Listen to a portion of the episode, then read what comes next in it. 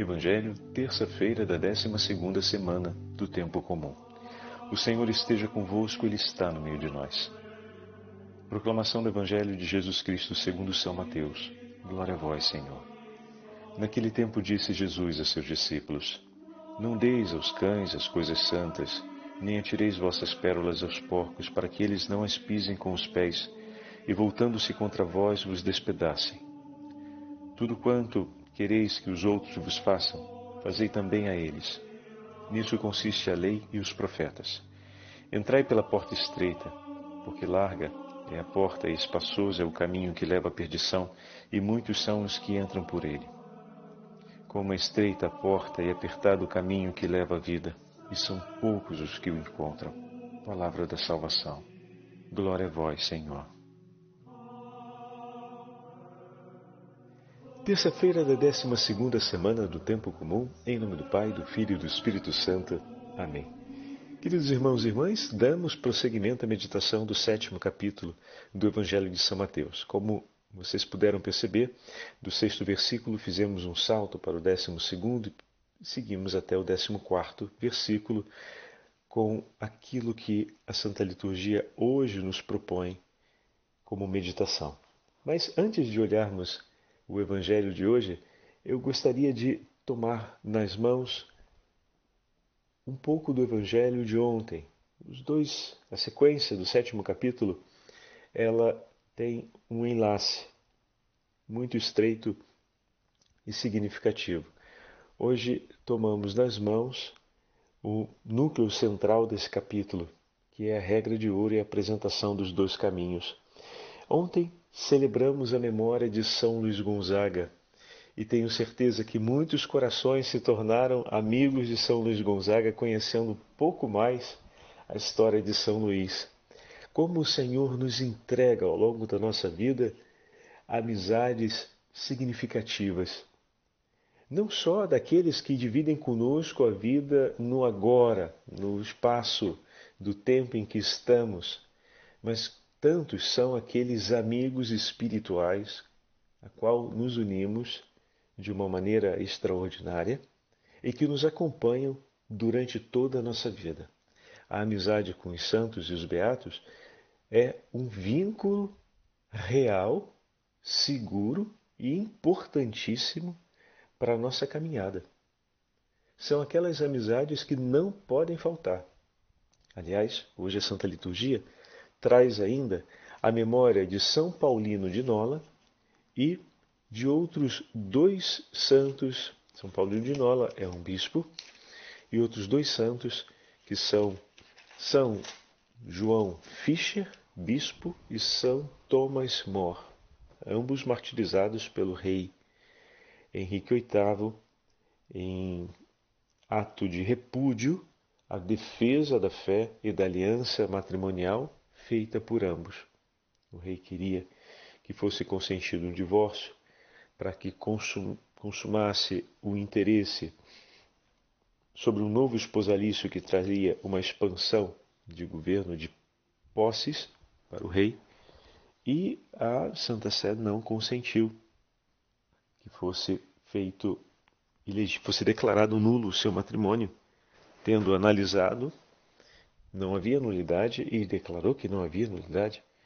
E o rei, não aceitando, se rebela e rompe. Isso falando em breves palavras. A relação manda ao cárcere o bispo e um dos seus peritos, um dos homens que se ocupava da formação é, jurídica e condena ambos à, à morte e à execução. E hoje, por exemplo, no ofício das leituras, são Thomas More escreve para sua filha Margarida, falando a respeito do que está vivendo e dizendo para ela, com essas palavras tão delicadas, enfim, minha querida Margarida, estou absolutamente convencido de que sem culpa minha Deus não me abandonará. Por isso, com total esperança e confiança, entrego-me inteiramente a Ele. Que bonito, né? Por culpa minha, Deus não me abandonará. Ou seja, esse Deus misericordioso não abandona nenhum daqueles que ama. Ele poderia abandonar Deus, mas Deus não abandonaria. Dizer isso de maneira tão segura, né? Porque no momento em que você vê um pai no cárcere, um pai que não fez nada, um pai que é inocente, um pai que está sendo condenado injustamente, nasce por um instante aquela ideia de que Deus não se importa conosco. Tem um inocente sofrendo, ele não fez nada, mas esse Deus não se importa, ele não vai parar esse bruto violento, esse rei absurdo que está fazendo o que está fazendo com meu pai, com meu pobre pai, que não tem nada de errado em suas atitudes? Será que Deus não se importa com o sofrimento que meu pai está passando? Então, sabendo que o coração de sua filha pode sofrer e se agitar também com essas vozes, ele escreve para ela com essa delicadeza. Se por causa de meus pecados, continua ele, Deus permitir que eu pereça, ao menos em mim sua justiça será louvada. Espero, no entanto, e espero com toda certeza, que Sua clementíssima bondade guardará fielmente a minha alma e fará que em mim brilhe mais a Sua misericórdia do que a Sua justiça. Olha que bonito. Ele reconhece diante da filha que Deus não o abandonará. Reconhece que se Deus estiver se aproveitando dessa situação para purificar o seu coração de todo o mal cometido, conduzindo através da humildade, da entrega de si, sob esse momento de grande injustiça que passa, ele considera que isso seria uma graça que o Senhor estaria lhe fazendo para que o coração dele se tornasse mais humilde e mais atento a Deus. Mas ele logo em seguida completa. Espero, no entanto, espero com toda certeza, ou seja, não é uma esperança infundada, é uma esperança que está declarada na cruz de Cristo. Espero com toda certeza que Sua clementíssima bondade guardará fielmente a minha alma. Deus é bom, minha filha, Deus é bom. Que o teu coração não venha a pensar que Deus tenha se tornado mal.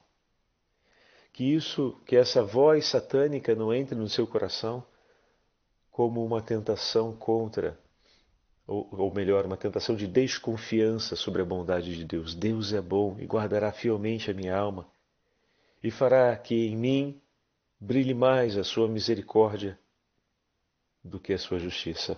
Olha que significativo, meus irmãos. Ontem víamos o testemunho de um santo filho consolando e confortando o coração de sua mãe no momento de sua morte. Hoje vemos o testemunho de um santo pai confortando e consolando uma de suas filhas, Margarida, é quem se destina a carta, a respeito também do momento de sua morte. Ele morrendo numa entrega pela caridade. São Luís Gonzaga. O outro, São Tomás More, consolando a sua filha e morrendo numa entrega pelo martírio, defendendo a verdade. Ficai, pois, tranquila, minha filha, e não te preocupes com o que possa me acontecer neste mundo. Tenha certo uma coisa: nada poderá acontecer que Deus não queira. E tudo o que Ele quer, filha minha, mesmo que nos pareça mal a um primeiro momento, é na verdade realmente ótimo e o bem necessário. Olha que palavras desse pai, né? Quem poderia assegurar melhor a essa filha a certeza do bem que Deus propõe em meio às agitações do coração, senão o seu próprio pai? Então, vendo a relevância do testemunho dos pais no que diz respeito a fé e a segurança na relação com Deus em favor de seus filhos? Hoje, se a gente vai por aí, vamos ouvir essas vozes, essa experiência de uma forma trivial, com muita facilidade as pessoas pensam desse jeito, que Deus abandona, que Deus pode ser bom, mas também pode ser mal, que a maldade acontece e que Deus não se importa. Deus não é bom porque não se importa. Deus não é bom porque não para o malvado. Deus não é bom porque não livra da injustiça. Deus não é bom porque permite que aconteça danos a pessoas inocentes. Deus não é bom por isso, Deus não é bom por aquilo, Deus não é bom por aquilo outro. E se esquecem da cruz, e ao olhar para a cruz, o que, que a gente fala? Ao ver nosso Senhor ali, crucificado, mas Deus realmente não é bom? Ou será que o Senhor não está falando conosco aquilo que hoje ouvimos no Evangelho? Tudo aquilo, portanto, que quereis que os homens vos façam, fazei-o vós a eles, pois esta é a lei e os profetas. Entrai, pois, pela porta estreita, porque largo e espaçoso é o caminho que conduz à perdição. Deus não fere a nossa liberdade. Deus não impõe o amor como um constrangimento a ninguém. Deus apresenta o caminho, Ele próprio se faz caminho. Ele é a verdade e a vida, como já tivemos a oportunidade de meditarmos juntos. Mas é verdade que uma grande maioria daqueles que estão chamados em Deus à vida, à verdade, daqueles que receberam dele não apenas a luz, mas o próprio Filho como caminho, não caminham por esse caminho, não acolhem essa verdade. E rejeitam a vida que ele propõe, seguindo pela porta larga. E não cumprindo aquilo que o Evangelho marca hoje como a máxima do comportamento cristão, ou a máxima da vida cristã. Tudo aquilo, portanto, que quereis que os homens vos façam, fazei vós a eles. Não é uma troca de, de, favores, hein, meus irmãos? É por isso que eu queria pegar o Evangelho de hoje, considerando alguns elementos do texto de ontem, para que a gente entenda bem isso. Então, vamos dar uma olhadinha no texto de ontem para entendermos também essa marcação do décimo segundo versículo de hoje. Ontem, ah, ontem, padre, o senhor acabou quase não falando do Evangelho, né? Ficou falando mais de São Luís Gonzaga. O senhor estava empolgado com São Luís Gonzaga. É verdade, o padre, vocês já sabem que é meio empolgado mesmo. E depois, além de ser o santo patrono da minha paróquia de origem, é um amigo que me acompanha desde quando sou pequeno. E, pequeno mesmo, porque quando eu era criança na paróquia, por mais de uma vez, por mais de um ano, nos, nos altos da festa de São Luís Gonzaga, eu representei São Luís Gonzaga. Representei São Luís Gonzaga menino, representei São Luís Gonzaga depois jovem, e por fim, como me tornei seminarista, representei São Luís Gonzaga, seminarista jesuíta. E como se não bastasse, depois de padre, fui estudar com os jesuítas em Roma. Olha só que coisa, né? Então, São Luís Gonzaga realmente me acompanha bem de pertinho. Mas não por isso, mas porque, porque ontem é, o Senhor estava dando a tantos de nós uma grande e bela amizade espiritual, que era São Luís Gonzaga. Tenho certeza que muitos, ao ouvirem e ao conhecerem um pouco mais e um pouco mais detidamente a, a vida de São Luís Gonzaga, estabeleceram com ele uma bela aliança. Essa, esse vínculo de amizade aparece também, se der tempo, vamos olhar juntos num trechinho da carta de São é, Paulino de Nola, que é o outro bispo cuja memória se celebra hoje. Ele escreve ao bispo de Cartago, Alipium, a respeito do. É uma carta de resposta às notícias que vieram de Cartago sobre a igreja no norte da África. Então, eles faziam um colóquio, digamos, de vida espiritual trocavam entre eles correspondências sobre o caminho da igreja e a vida espiritual. E São Paulino de Nola é de uma sensibilidade e fala alguns traços sobre a amizade espiritual que é, é, é, é muito bonito de ouvirmos. Mas vamos dar uma olhadinha, pegando o evangelho de ontem, porque na sequência do sétimo capítulo existe um estilo na, na, na forma como o Senhor apresenta os seus ensinamentos e é, é preciso a gente purificar um pouco, porque a mentalidade de hoje ela é tão rígida sobre um, um individualismo. É, estamos numa sociedade que exalta tanto a ação individual né, é, e, e, a soberania do, do, do, da realização pessoal em detrimento a outros valores que a gente acaba incorporando esse tipo de leitura ao, ao Evangelho, né? E podemos cair, por, por exemplo, no equívoco de entendermos a regra de ouro do Evangelho de hoje, o versículo 12, como sendo uma instrução estranha da parte do Senhor. Tudo aquilo, portanto, que queres que os homens vos façam, fazei vós a eles. Então, eu quero receber elogios, louvores, eu quero receber atenção, eu quero receber méritos, eu quero ser reconhecido e daí eu vou fazer isso tudo em favor do outro porque eu quero receber isso dele. Então não se, não se trata aqui de uma troca ou de um escambo de interesses pessoais. Eu te ofereço o que você espera em favor dos seus interesses pessoais para que você entregue por mim o que eu espero em favor dos meus interesses pessoais. Não é isso. Não tem nada de melhor que eu possa fazer a outra pessoa que entregar por ela os tesouros que Deus oferece por mim. Então, nada de melhor eu posso oferecer por você que não seja aquilo que Cristo me entregou. É esse o ponto de partida ponto de partida é sempre o que recebemos de Deus. Já falamos isso lá atrás, né, quando começamos o quinto capítulo. O ponto de partida é sempre amai-vos uns aos outros como eu vos tenho amado, daquilo que recebemos. E reconhecendo o que somos, é que oferecemos. E oferecemos o quê? Ouro e prata? Não, oferecemos daquilo que temos. Cristo Jesus, Cristo ressuscitado.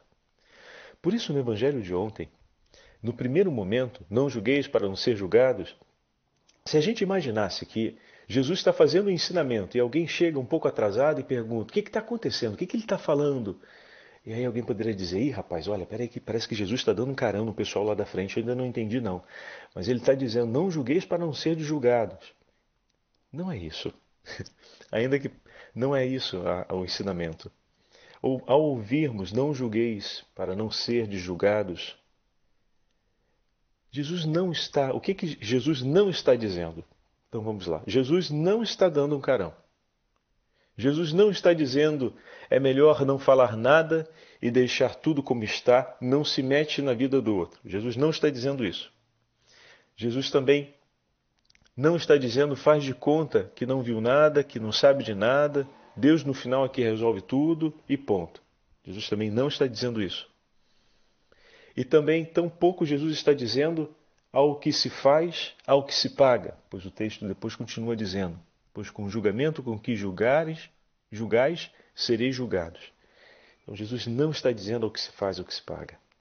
É importante que isso fique claro, porque ao ouvirmos essas frases, existe uma tendência na mentalidade nossa de interpretar desse jeito. Agora, para poder entendermos o que o Senhor está nos propondo, colocamos duas premissas. A primeira, o julgamento entendido na Sagrada Escritura, como tivemos a chance de falar em outro momento, se trata de estabelecer um juízo final e definitivo em relação a outra pessoa. No exercício da nossa razão, no exercício dos atributos da nossa razão, utilizamos o conhecimento recolhido pelos sentidos, utilizamos também aquilo que é próprio da nossa inteligência, o nosso pensamento e continuamente julgamos em favor do discernimento um entendimento das coisas. Não é esse tipo de julgamento que o Senhor está nos falando, mas daquela atitude de juízo definitivo e final sobre a outra pessoa. Por exemplo, esse sujeito não presta mesmo, não tem jeito. Ah, essa pessoa é sempre assim, foi sempre assim e não tem o que fazer. São aquelas aqueles sentenciamentos, aqueles juízos ou julgamentos que levam ao sentenciamento do outro. Nem o próprio Senhor tomou para si aquilo que o Pai reservou em exclusividade para ele. Julgar, Deus escolheu para si.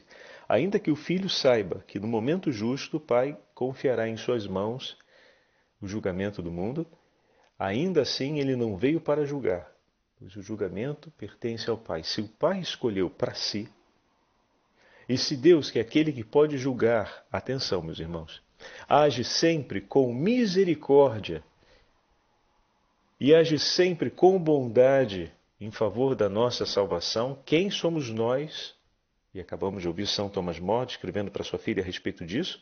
Quem somos nós para estabelecer um juízo definitivo e para sentenciar nossos irmãos um abandono completo da parte do nosso coração? Lembre-se, se você abandonar o outro porque ele fez o mal contra ti, Deus não o abandonará. E isso é um problema, né?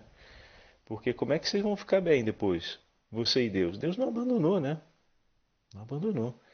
Então, talvez seja a ocasião de dizer: Meu Senhor, ajuda-me a olhar com o teu amor.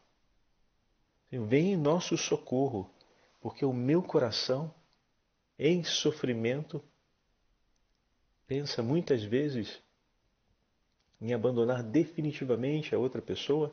Abandonar não é o sair de casa, ou ir embora, é não querer mais desejar o bem em favor daquela pessoa e não se dispor mais em praticar um ato de bondade em relação ao outro. É esse o abandono da qual me refiro. Ah, padre, mas eu não deixei de desejar o bem contra aquela pessoa. É, mas se no meu coração eu não estou mais disposto a realizar nenhum ato de bondade, essa é uma forma da gente renunciar ao bem. Lembre-se, pensamentos e gestos se encontram sempre na experiência cristã. Isso é o texto de São Gregório de Nissa, que vai hoje nos falar na liturgia das horas a respeito ao ofício das leituras, mesmo do dia de hoje. Ele fala a respeito dos gestos e dos pensamentos, fala a respeito desse encontro das três realidades que nos acompanham: o testemunho, o pensar e o agir. Três momentos importantes e que nele se manifestam realmente onde o nosso coração escolheu estar. Né? Então pode ser que por um instante, ou pode ser que em vista de tudo aquilo que aconteceu, entre eu e o outro haja tanta dificuldade e a relação não consiga mais estar em um equilíbrio como antes esteve. Então é hora de confiar na misericórdia, mas não feche a porta para um juízo definitivo contra o outro. Né? Deus está nos ensinando a medida da misericórdia ao longo de nossa vida. O que dele recebemos, também somos chamados a oferecermos ao nosso irmão. Essa é a medida da aliança com Deus, a medida que Jesus está nos ensinando no Evangelho de ontem. Qualquer outra medida diferente dessa medida, entregar pelo outro o que Deus entregou por nós, não está dentro da aliança com o Senhor. Por isso permanecerá sozinho naquela decisão aquele que assim escolheu. Como assim permanecerá sozinho? Com a mesma medida com que medires, medirdes, sereis medidos. Ou seja, Deus não vai tomar parte naquela medida. Você vai ficar sozinho. O que você escolheu fora da aliança, Deus não vai escolher. Você vai permanecer ali. Você usou essa medida para medir e terminou sendo medido por ela mesma. E ninguém mais vai tomar parte nessa medida. Agora, se usamos como medida a misericórdia do Senhor, Deus vem em nosso favor. Ele nos socorre, pois Ele está nos ensinando a medida da misericórdia, para que a gente possa praticá-la e para que a gente possa escolher permanecer nela, porque essa é a justa medida da aliança. Quem escolhe fora da aliança com Deus ficará sozinho, pois Deus não tomará parte e será uma realidade só sua. O segundo trecho do Evangelho de ontem, de ontem sobre a trave nos olhos e o cisco no olho do irmão, então é importante termos claro que Jesus não está dando um carão também. E tampouco Jesus está dizendo: deixa de meter o bedelho na vida do teu irmão e sossega. Jesus também não está dizendo isso. E tampouco Jesus está dizendo fingido, hein? Olha aí o sujo falando mal lavado. Não, Jesus não está dizendo isso também. Em nenhum momento Jesus condena a caridade. Em nenhum momento ele desfaz o ato de amor de cuidar do outro durante esses breves versículos. Mas ele nos ensina o caminho da verdadeira caridade. A verdadeira caridade, ajudar o próximo, começa por uma transformação interior. Cuidar dos olhos para tirar as traves, superar a hipocrisia, aquela contradição de demonstrar algo ou de querer viver algo, ou melhor, de querer demonstrar viver algo que ainda dentro do teu coração não se tornou a sua escolha. Escolhe por primeiro a caridade. A caridade não é transmitida ou não é atuada sem transformar quem a pratica. A caridade empenha intensamente quem a deseja praticar, compromete o seu coração, suas decisões, suas escolhas. Para ajudar o próximo, é preciso olhar com os olhos bem iluminados, como outro dia falávamos a respeito da luz, que os olhos recolhem e que entra e ilumina todo o ser. Então o Senhor está nos chamando a essa disciplina, a essa compreensão. E não está nos dizendo de desistir de realizar a caridade, nem está deformando aquilo que é o ensinamento evangélico. Assim como hoje o Senhor nos propõe caminhar por, pelo caminho que Ele próprio definiu. E tudo aquilo que recebemos do Senhor, somos chamados a oferecer ao próximo, fazer pelo próximo aquilo que o Senhor, por amor, fez e faz por cada um de nós. E como conclusão, pego esse trechinho da carta de São Paulino de Nola ao bispo Alípio, seu amigo, onde ele escreve essas palavras tão delicadas. Por isso me felicito e me glorio no Senhor, que, sendo o mesmo e único em toda parte, dá o seu amor aos que lhe pertencem, por meio do Espírito Santo. Esse amor foi derramado pelo mesmo Espírito em todo o ser humano e é semelhante à torrente impetuosa de um rio que alegra a sua cidade. Nela fostes merecidamente colocado pela Sé Apostólica como chefe espiritual de seus cidadãos, caro irmão. Eu também, que estava prostrado por terra, fui erguido por ela para tomar parte no mesmo ministério que o teu. Mas me alegra, porém, aquela graça que o Senhor me fez ao preparar um lugar para mim no íntimo do teu coração e conceder-me a tua amizade. Olha que bonito! O Senhor preparou um lugar para mim no íntimo do teu coração quando entregou a ti como meu amigo. Que, que olhar bonito sobre a amizade esse, né? Me alega, porém, aquela graça que o Senhor me fez ao preparar um lugar para mim no íntimo do teu coração e conceder-me a tua amizade. Puxa vida, pensar a amizade com esses critérios é algo fabuloso. Assim, posso me gloriar com toda a confiança no teu amor, que tão empenhadamente me mostraste com esses serviços e que me obriga a corresponder com amor semelhante e me encoraja. A amizade que encoraja e que obriga ao amor, né?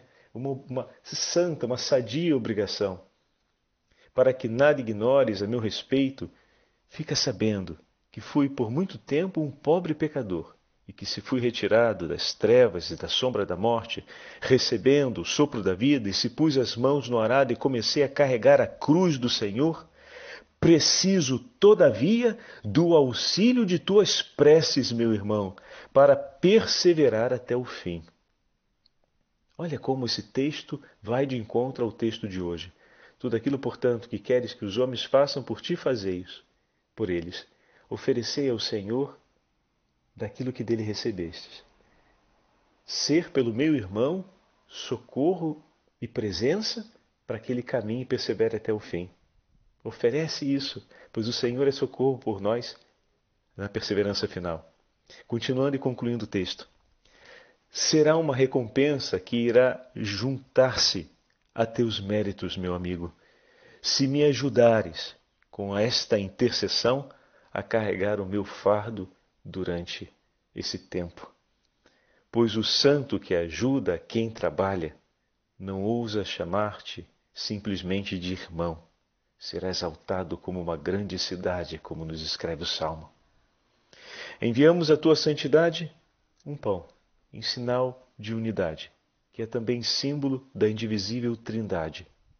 Digna-te, caro amigo, aceitá-lo como um sinal de bênção. E assim eles enviavam como sinal de comunhão um pão ao outro. Eles que todo dia, e nós falamos muito isso, né? nos encontramos então no altar da Santa Missa e nos vemos ali unidos no Senhor.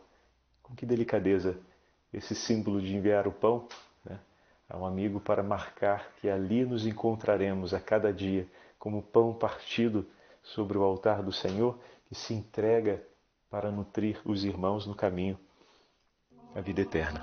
O Senhor esteja convosco, Ele está no meio de nós.